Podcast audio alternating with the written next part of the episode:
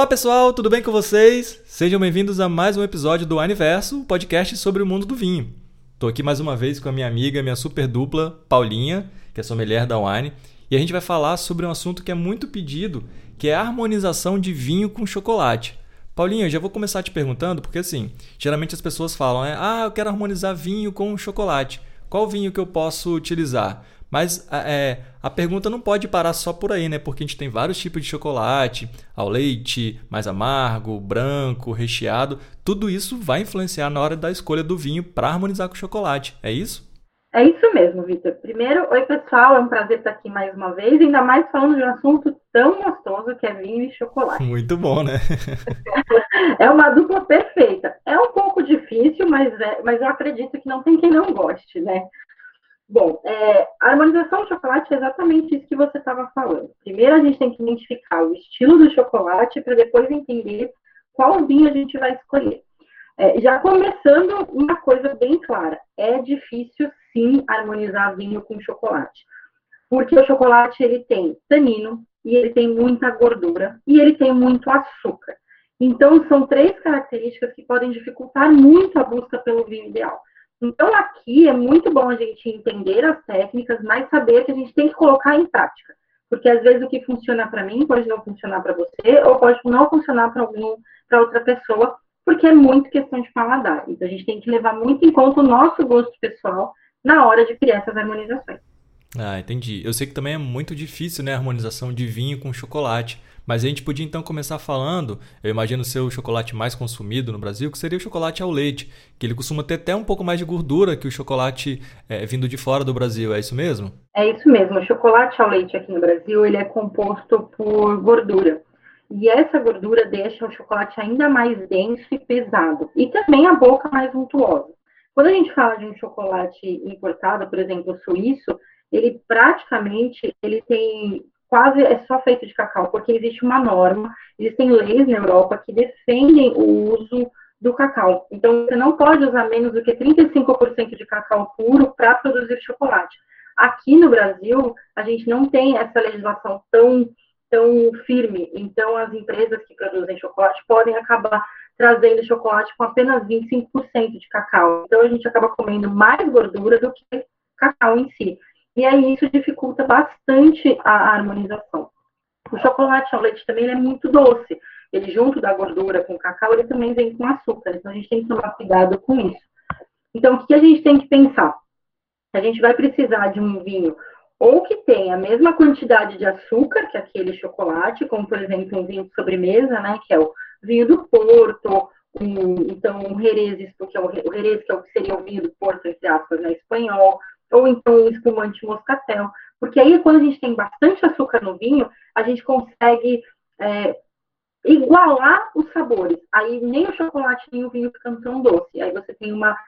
Ameniza, ameniza assim o paladar. Agora, quem quiser inovar e fazer uma coisa diferente, pode tentar trazer um vinho tinto, mas aí tem que apostar num vinho tinto com teor alcoólico baixo e de uma uva mais frutada, como por exemplo a gamé ou a grenache porque aí ela traz mais frutas que dá uma sensação mais adocicada na boca, e aí o doce do chocolate contrabalanceia com esse sabor da uva que vai vir do vinho. Caramba, Paulinha, que legal. Isso que você falou da, da, da aproximação, né, da similaridade aí do, do, açúcar, eu imaginava o contrário, imaginaria que ficaria muito doce, mas você disse que não, né? Eu, assim, para mim foi, foi uma revelação aqui agora. Então, isso é muito legal. Faz esse teste. Quando a gente cria, quando a gente cria harmonização por similaridade com doce, o ideal é você ter que o vinho seja sempre mais doce que o prato que você está servindo. É muito comum a gente ver, principalmente em casamento, o pessoal servir o bolo junto com o espumante brute. Mas aí, se você perceber, o paladar amarga, porque você não consegue equilibrar os sabores adocicados da bebida com a comida. Então, quando você coloca um vinho mais doce, uma bebida mais doce que, o, que a sobremesa, você que faz esse equilíbrio pela similaridade. Então, faz o teste, pega um moscatel, e consome ele junto com doce. Por exemplo, um brigadeiro mesmo, pode ser. Você vai ver como o brigadeiro deixa de ficar doce, o vinho deixa de ficar doce e sua boca fica muito mais delicada. Então você consegue comer tanto a sobremesa e beber o vinho muito mais do que se você tivesse com espumante brute, por exemplo, nesse momento. Olha, eu confesso que assim, eu é, é, tem umas harmonizações meio doidas assim, que eu faço. Eu já vi muita gente fazendo também, que é o seguinte: ah, se eu como um, um prato né, no almoço, um jantar, enfim, alguma coisa, um, uma refeição mais salgada, obviamente.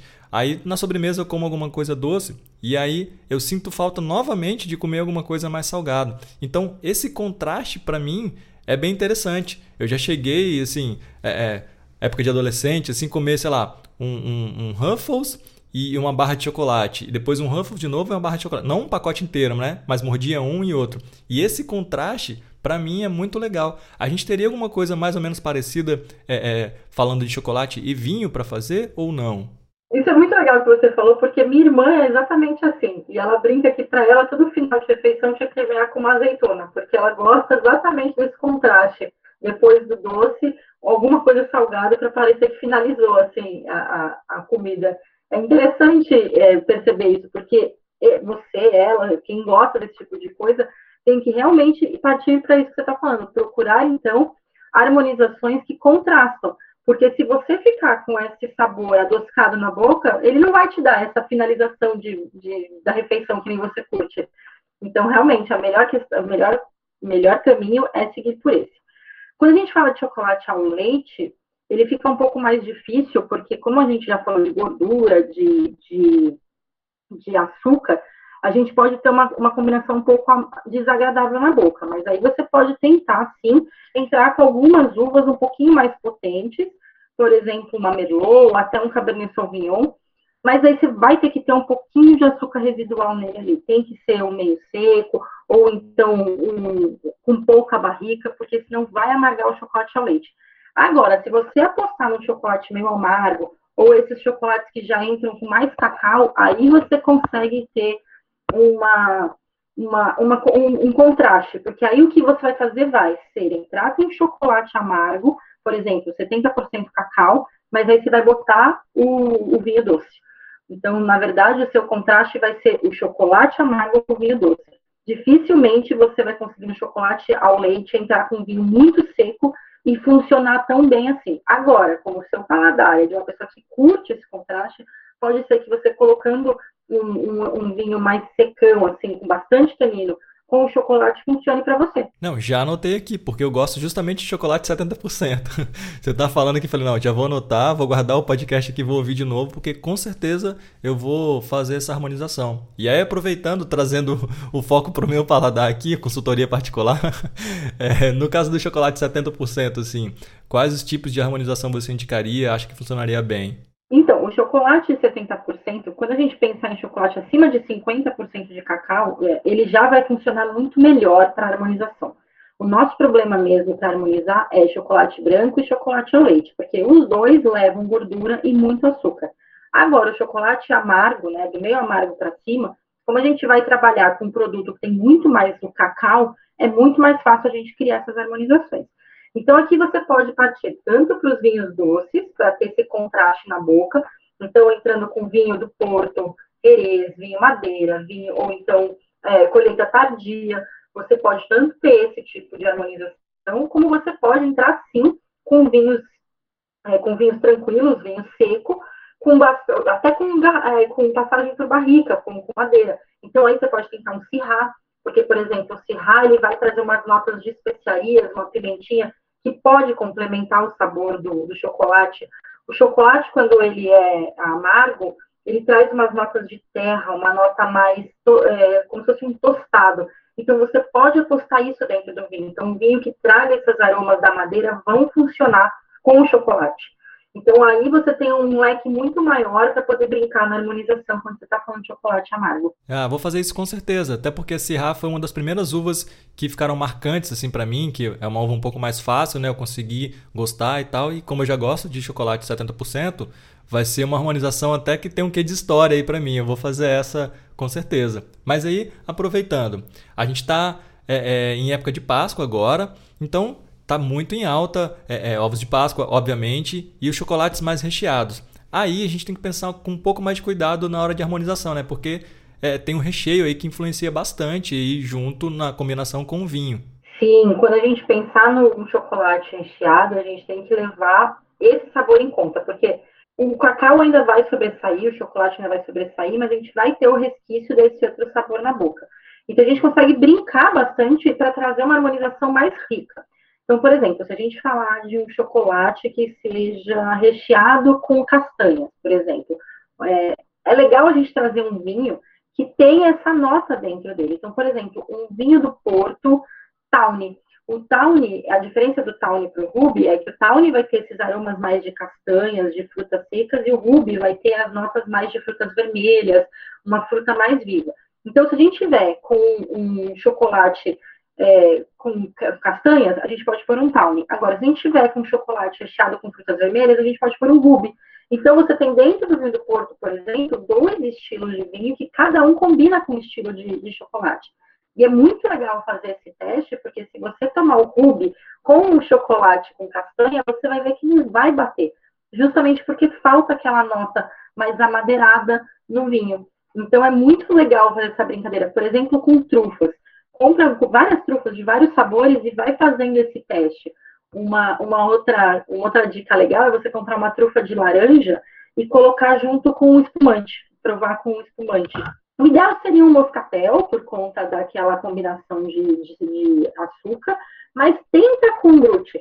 Porque quando você provar, você colocar, morder a trufa e beber espumante brute por cima, vai te remeter ao sabor daquele drink que vai para o spritz. Porque ele é feito com laranja e espumante. E aí o amargor que cria na boca naquele momento é o amargor do bitter que vem do Aperol. Então você cria como se fosse esse sabor na boca. Então você consegue criar coisas muito diferentes quando você está falando de chocolate recheado. É, é, muito importante a gente reforçar isso, porque assim como é, as perguntas que vocês recebem sempre de harmonização, ah, vou, vou, vou preparar um macarrão, uma massa, qual vinho eu vou harmonizar?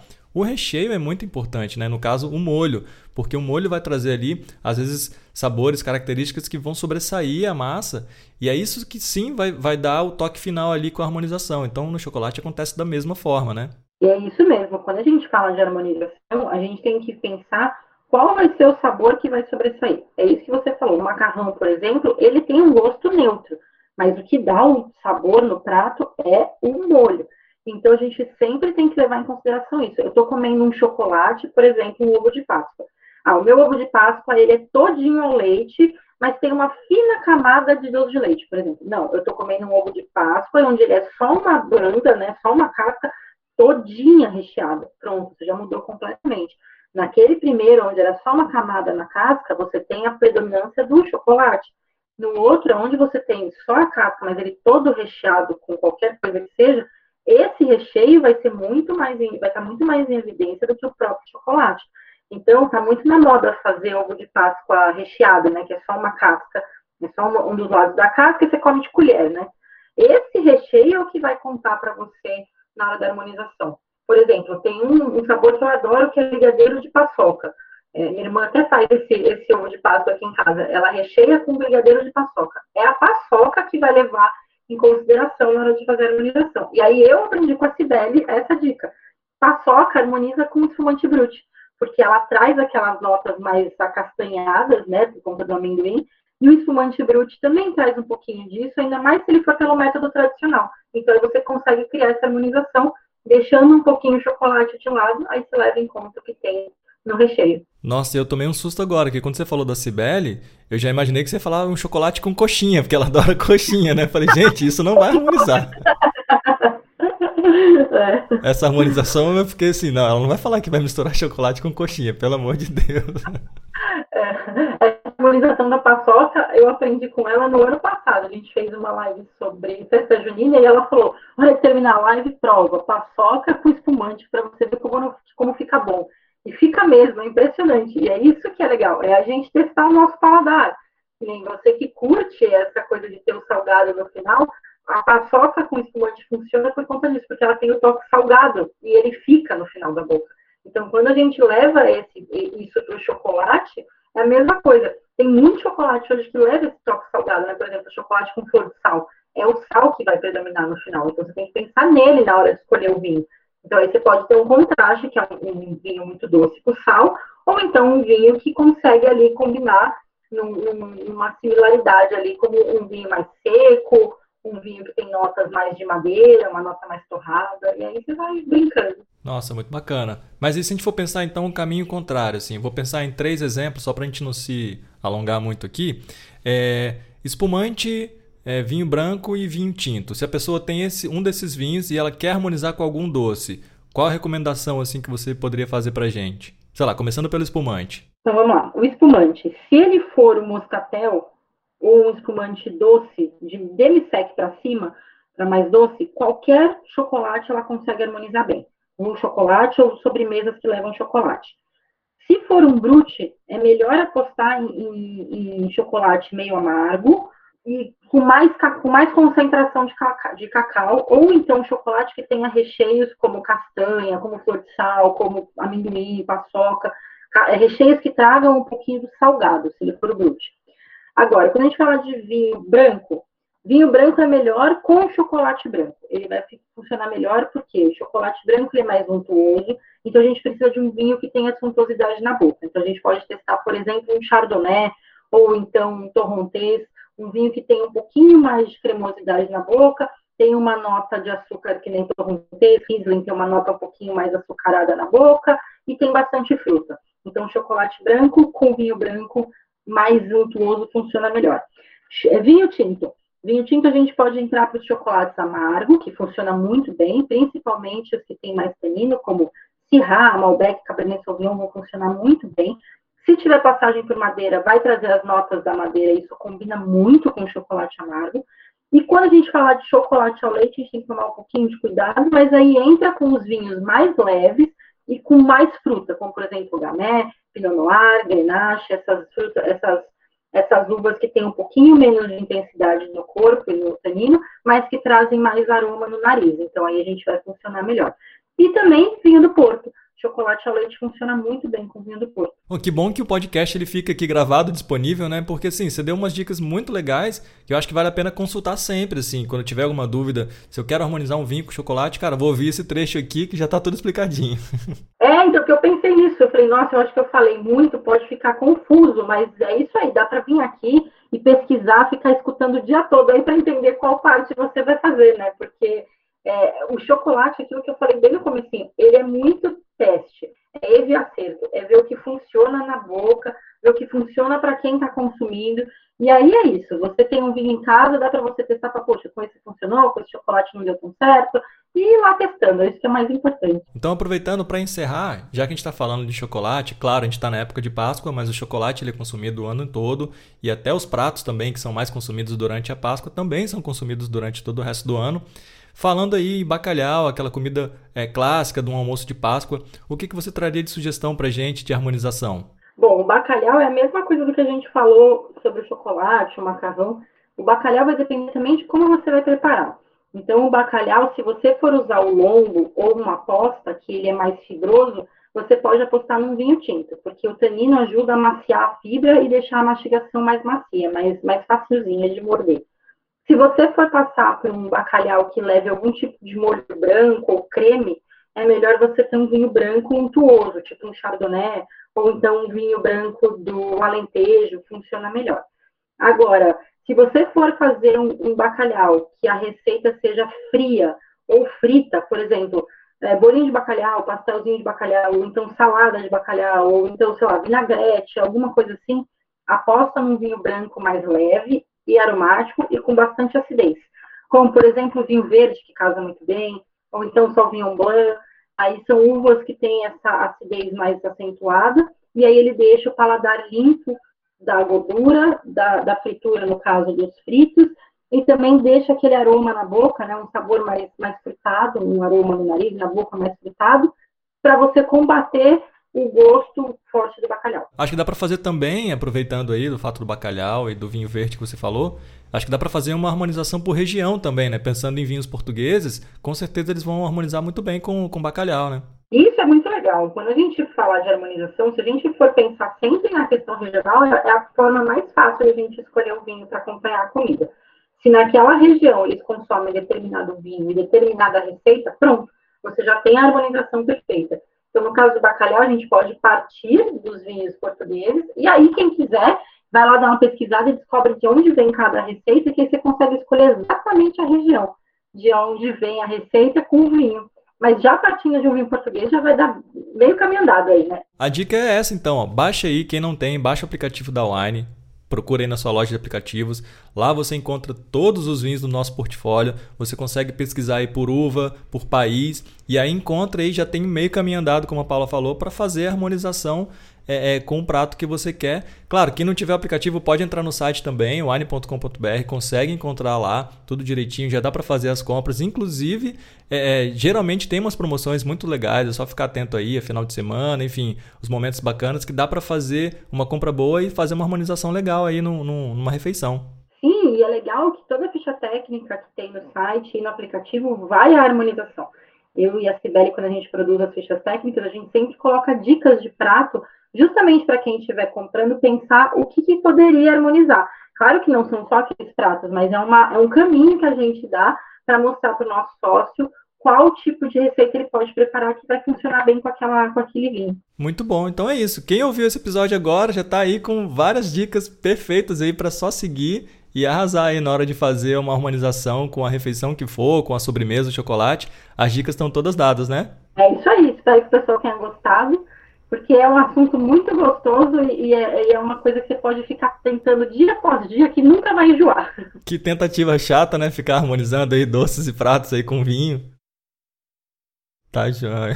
Paulinha, obrigado mais uma vez, mais uma aula com você. Sempre falo isso, sempre aprendo bastante. É muito legal. Vou salvar esse episódio para ouvir de novo e vamos pensar em mais próximos conteúdos para trazer. Pessoal que tiver dúvidas, pode marcar a gente nas redes sociais, arroba lá no Instagram.